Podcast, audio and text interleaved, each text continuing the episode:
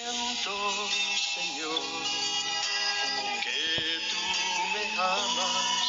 Yo siento, Señor, que te puedo amar. Háblame, Señor, que tu siervo escucha. Cordial saludo queridos oyentes de ACPO Vive Radio Sutatensa, del podcast Dialogando con Dios, de los grupos Amigos ACPO, Familia Sutatensa, Aguas Vivas y Kairos. Hoy elevamos nuestra oración de una manera especial por los oyentes del podcast en Colombia, Estados Unidos, Irlanda, Perú, España, México, Países Bajos, Venezuela, Puerto Rico, Alemania, Chile, Argentina y Singapur. Recuerde que pueden seguir nuestro podcast y compartirlo con sus familiares y amigos en las plataformas Anchor, Spotify, Google Podcast, Apple Podcast, Breaker, Overcast, Pocketcast, Radio Public. En este martes 6 de octubre meditamos el Evangelio según San Lucas en el capítulo 10, versículos 38 al 42. Te alabo, Jesús, por tu grandeza. Mil gracias te doy por tu gran amor.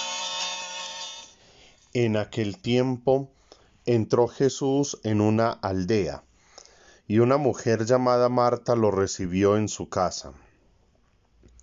Esta tenía una hermana llamada María, que sentada a los pies del Señor escuchaba su palabra. Y Marta se multiplicaba para dar abasto con el servicio, hasta que se paró y dijo, Señor, ¿no te importa que mi hermana me haya dejado sola con el servicio? Dile que me eche una mano. Pero el Señor le contestó, Marta, Marta, andas inquieta y nerviosa con tantas cosas. Solo una es necesaria. María ha escogido la mejor parte y no se la quitarán. Palabra del Señor.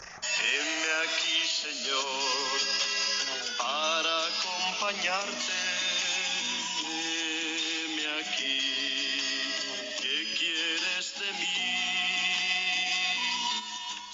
Queridos oyentes, podríamos decir que el Evangelio de hoy nos trae unos consejos muy prácticos para nuestra vida humana y espiritual. ¿Y por qué digo que para nuestra vida humana?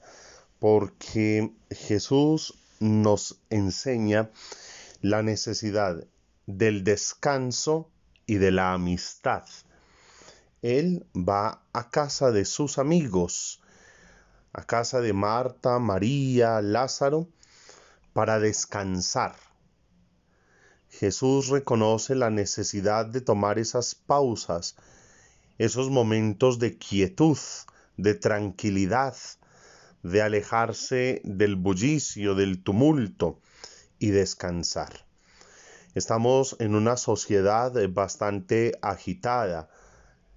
Todos vivimos estresados, cansados, pegados de los computadores, de los celulares, sentados en una oficina, en un taller, en un auto de transporte público, en una agencia, en un laboratorio, en fin, cada quien ha hecho de su lugar de trabajo un mundo. Y en muchas ocasiones esos horarios de trabajo son abusivos, pero también nosotros quizás hemos permitido que eso suceda o a pesar de terminar un horario, una jornada laboral, seguimos llevando trabajo a casa. Entonces perdemos la capacidad de descansar y relacionarnos con nuestros amigos. Y más triste aún, cuando perdemos también la capacidad de relacionarnos con nuestra familia.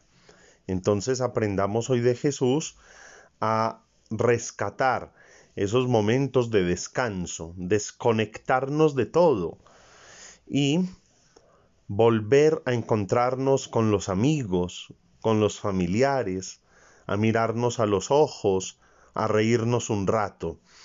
Eso le agrada al Señor y eso es necesario para nuestro cuerpo y para nuestra salud mental. Y en cuanto a la vida espiritual, también lo digo porque Jesús quiere darnos una lección. Ya ayer en la reflexión les decía que no podemos ser simples religiosos, sino que tenemos que pasar a la acción, al servicio. Pero tampoco podemos quedarnos en la sola acción, porque mucha actividad se convierte en activismo. Y Jesús quiere personas sanas física, mental y espiritualmente. Por eso en las personas de Marta y María se recoge o se sintetiza lo que debe ser la vida de una persona equilibrada. La acción, el servicio, el estar atento de atender al amigo, de ayudar al peregrino, pero sin descuidar el alimentarnos con las palabras y la presencia de Jesús. Por eso es que la iglesia insiste en que debemos ir a la Eucaristía, comulgar, confesarnos, porque si nos dedicamos a la sola acción, sin oración, sin vida espiritual, pues también nos vamos como secando por dentro y es cuando empiezan los desasosiegos, las angustias, los pesares, las enfermedades. En la misma oración, queridos oyentes, encontramos descanso y paz. ¿Qué mejor que silenciar todo y sentarnos a dialogar con Jesús como lo hizo María? Y esa es la mejor parte podemos estar incluso trabajando por el reino. ¿Cuántos sacerdotes se cansan en su ministerio? ¿Cuántos misioneros, catequistas, religiosos? Y es que quizás trabajaron tanto que como Marta olvidaron sentarse a los pies de Jesús. Y es necesario actuar y orar, orar y actuar, orar actuando y actuar orando. Que eso se convierta en una dinámica de vida que enriquezca, que dé paz, que dé tranquilidad, que le dé orientación, norte a nuestra vida. Aprendamos entonces también el equilibrio como esa clave que nos trae hoy el Evangelio. En la primera lectura de la carta de San Pablo a los Gálatas capítulo 1, versos 13 al 24, encontramos una respuesta a la pregunta que muchas personas suelen hacer. ¿Por qué el Papa? ¿Por qué Roma? ¿Por qué un obispo, un sacerdote, uno no puede simplemente vivir su fe sin tener que estar obedeciendo a lo que ellos dicen allá.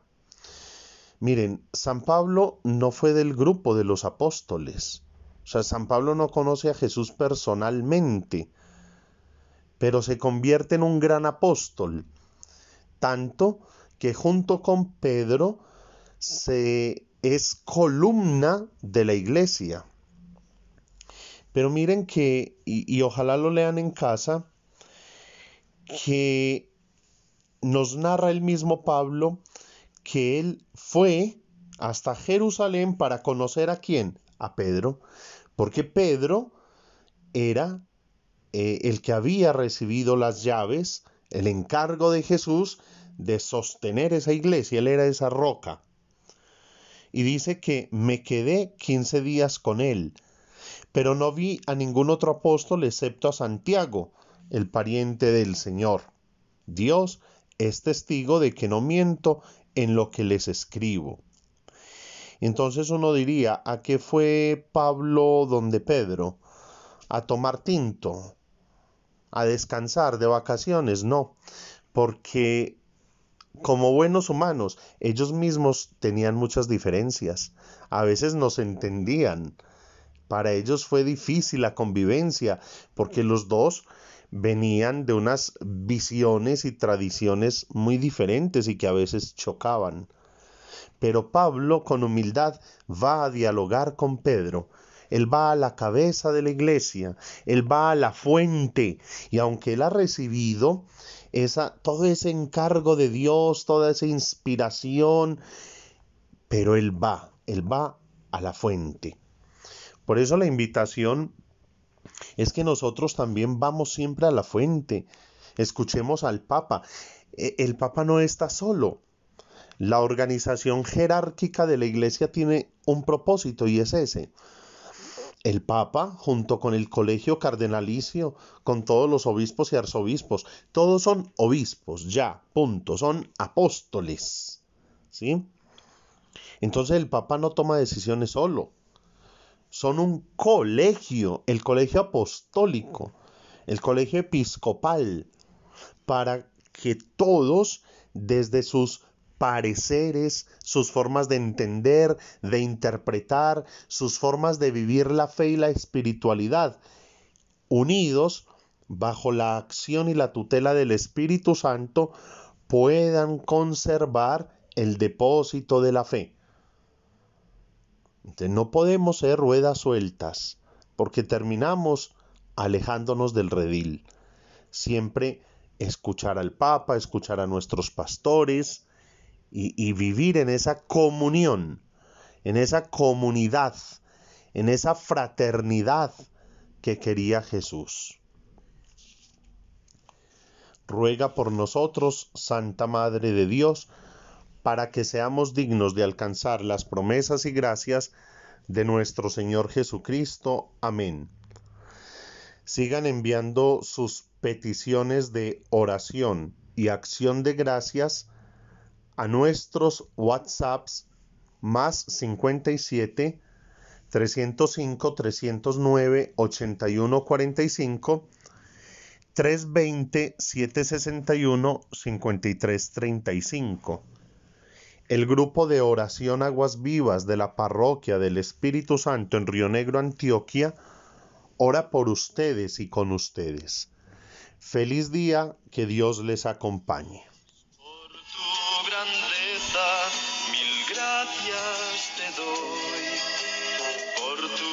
Gran amor. Heme aquí, Señor, para acompañarte aquí. ¿Qué quieres de mí?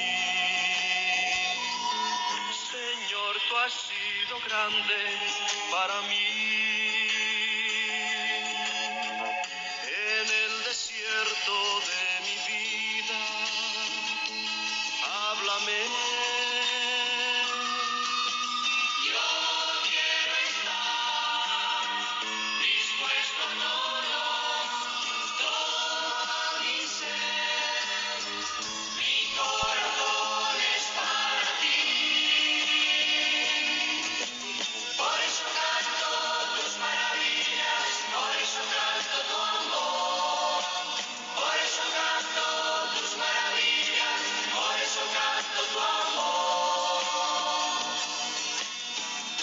la la